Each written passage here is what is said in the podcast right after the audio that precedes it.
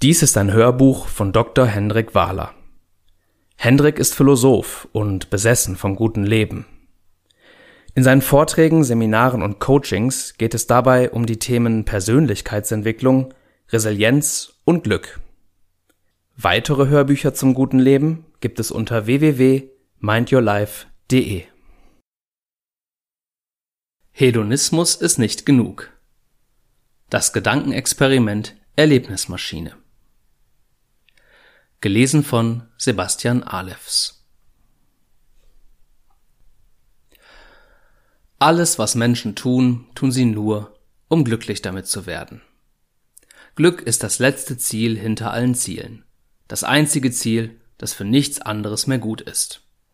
Sagt zumindest Aristoteles und der Hedonismus. Ist der Hedonismus wirklich so überzeugend? Was Glück allerdings nun genau ist, darüber scheiden sich die Geister. In der Philosophie gibt es drei grundsätzliche Antworten auf diese Frage, die drei großen Glückstheorien. In einer davon, nämlich dem Hedonismus, geht die Definition des Glücks vor allem über den Genuss. Ein glückliches Leben ist ein Leben voller Genussmomente, bei gleichzeitiger Abwesenheit von Leid und Schmerzen. Kurz gesagt, möglichst viel Gutes und möglichst wenig Schlechtes. Diese Definition des Hedonismus klingt eigentlich überzeugend. Aber dann kennst du noch nicht das Gedankenexperiment Erlebnismaschine des amerikanischen Philosophen Robert Nozick aus seinem Buch Anarchy, State and Utopia. Warum überhaupt Gedankenexperimente? Berechtigte Frage, denn es gibt in der Philosophie unzählige davon. Vielleicht hast du ja mal vom Gehirn im Tank, vom Schiff des Theseus, von Mary oder vom Schleier des Nichtwissens gehört. Aber nicht nur die Philosophen sind so verrückt. Auch die Physiker machen Gedankenexperimente, zum Beispiel Schrödingers Katze. Die Frage ist nur, warum? Gedankenexperimente dienen meistens dazu, eine Theorie durch einen konstruierten Extremfall auf die Probe zu stellen. Ein beeindruckendes Beispiel im Bereich Ethik und Moral findest du sogar auf YouTube. Michael Sandel stellt uns in seiner Harvard-Vorlesung dabei vor ein schwerwiegendes Problem. Es geht um Leben und Tod. Und das ist auch Noseks Anliegen. Er will die hedonistische Theorie des Glücks auf die Probe stellen, indem er uns auf eine gedankliche Reise mitnimmt. So funktioniert die Erlebnismaschine. Stellen wir uns eine Welt vor, in der die Neurowissenschaft und Medizin so weit entwickelt sind, dass uns Menschen ganz neue Möglichkeiten durch diese Biotechnologien entstehen. Es ist denkbar, dass dann auch Psychologen und Hirnforscher dazu in der Lage wären, durch gezielte Stimulation verschiedener Hirnareale das bewusste Erleben eines Menschen zu steuern.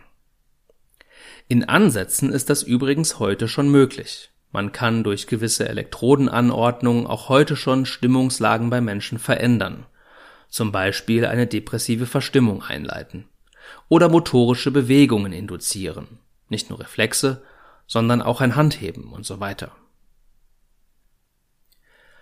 In der zukünftigen Zeit, in der unser Gedankenexperiment stattfindet, geht aber schon viel mehr.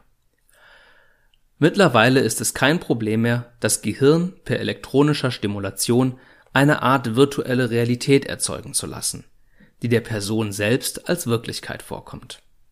Wir alle wissen, dass unser Gehirn das auch ganz alleine kann, im Traum. Stellen wir uns also vor, wir wären quasi in einem von Maschinen gesteuerten Traum und würden diesen als Wirklichkeit erleben. Das heißt, wir würden gar nicht wissen, dass wir träumen. Das ist bei Träumen ja fast immer so, außer bei luziden Träumen. Und während die Person die virtuelle Realität als echte Wirklichkeit erlebt, schwimmt ihr realer Körper dabei in einem Becken und hat Elektroden an den Kopf geklebt. Die Hirnforscher können die Elektroden nun so steuern, dass sie für die Person eine Welt erschaffen können, in der alles passieren kann, was die Hirnforscher möchten. Und nun nehmen wir mal an, man könnte den Forschern vorher sagen, was man erleben will und was nicht. Die Person könnte vorher bei den Forschern ihr Lieblingserleben à la carte bestellen und dann auch wirklich erleben, ohne dass sie noch weiß, dass alles nur eine Illusion ist. Und so könnte ein Wunsch aussehen. Ich würde gerne reich sein und einen attraktiven Körper haben. Außerdem möchte ich, dass es auch im Winter warm ist, und ich will, dass ich wieder mit meinem Opa im Garten spielen kann, obwohl er eigentlich schon tot ist. Außerdem möchte ich einen Nobelpreis gewinnen, niemals zum Zahnarzt müssen und auch sonst niemals Schmerzen oder Krankheiten haben. Ach ja, ich möchte auch noch mit Leonardo DiCaprio, Brad Pitt und Johnny Depp schlafen. Oder eben mit Scarlett Johansson, Mila Kunis und Jennifer Lawrence. Und dann möchte ich auch noch meinen Schwarm aus der Schule heiraten, der mich nie wahrgenommen hat und in den ich zehn Jahre meines Lebens verschossen war. Und Flitterwochen auf dem Mars wären auch ganz cool. Klingt alles fantastisch, oder?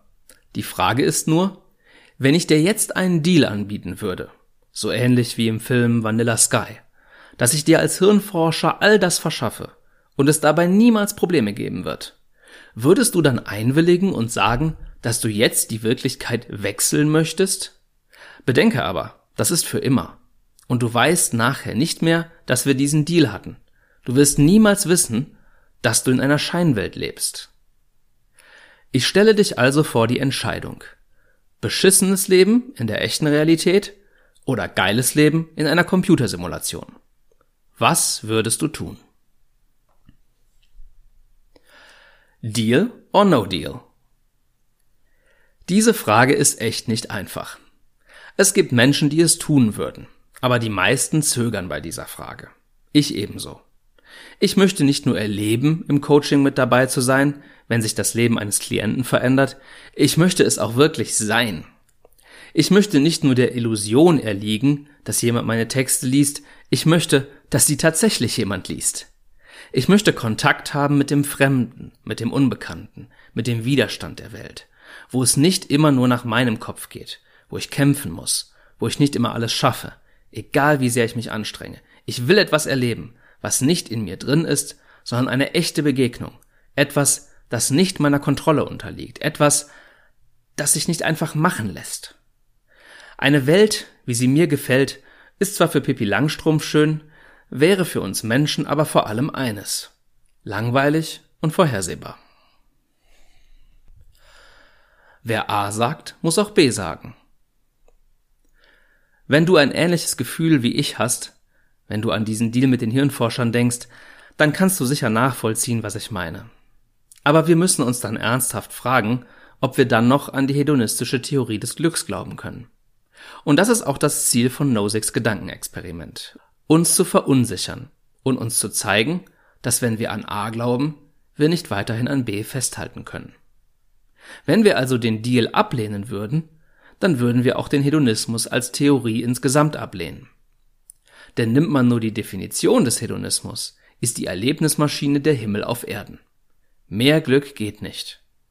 Warum also schrecken wir davor zurück?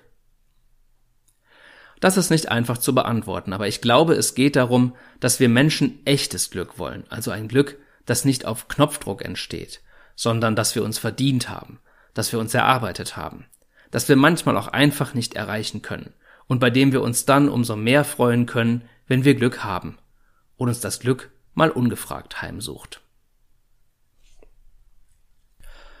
Grundlos glücklich? Wer keinen Grund hat, glücklich zu sein, der ist vielleicht auch gar nicht so glücklich. Wer ohne Grund einen Nobelpreis bekommen hat, weil es eine Namensverwechslung gab, kann sich nicht so wirklich darüber freuen. Wer Millionär geworden ist, weil er geerbt hat, ist vielleicht nicht so zufrieden wie jemand, der nach zehn Jahren Forschung ein wirksames Medikament gegen Alzheimer entwickelt hat und damit reich geworden ist. Jemand, der nur deswegen einen Ehemann hat, weil dieser dann eine Aufenthaltsgenehmigung bekommt, fühlt sich wahrscheinlich nicht wirklich geliebt und ist dadurch nicht wirklich glücklicher. Kritik am Hedonismus Wir können also festhalten, dass die hedonistische Glückstheorie nicht nur am Kompensationseffekt scheitert, sondern auch daran, dass sie dem Irrtum erliegt, Glück sei etwas Inneres, ein reiner Erlebniszustand, ein reines Gefühl, losgelöst von der Bezugnahme auf die Außenwelt. Wenn wir jemanden lieben, dann macht uns ja nicht dieses innere Gefühl glücklich, sondern wir lieben jemanden in der realen Welt. Unsere Liebe richtet sich auf eine Person, die nicht in uns ist, die nicht innerlich ist, sondern die Liebe ist die Brücke zwischen innen und außen, zwischen mir und dir, zwischen ich und Welt. Glück hat also immer auch eine Beziehung auf die Außenwelt. Und vielleicht wird dir jetzt auch klarer, warum die Zieltheorie des Glücks in diesem Punkt überzeugender ist.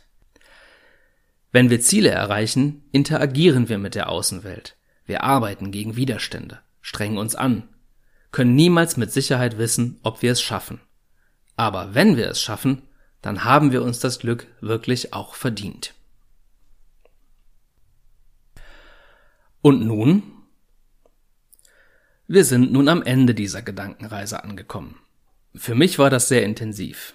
Vielleicht raucht auch dir jetzt der Kopf. Wir freuen uns auf dein Feedback und werden versuchen, daraus zu lernen. Weitere Hörbücher, E-Books und Videokurse gibt es unter www.mindyourlife.de.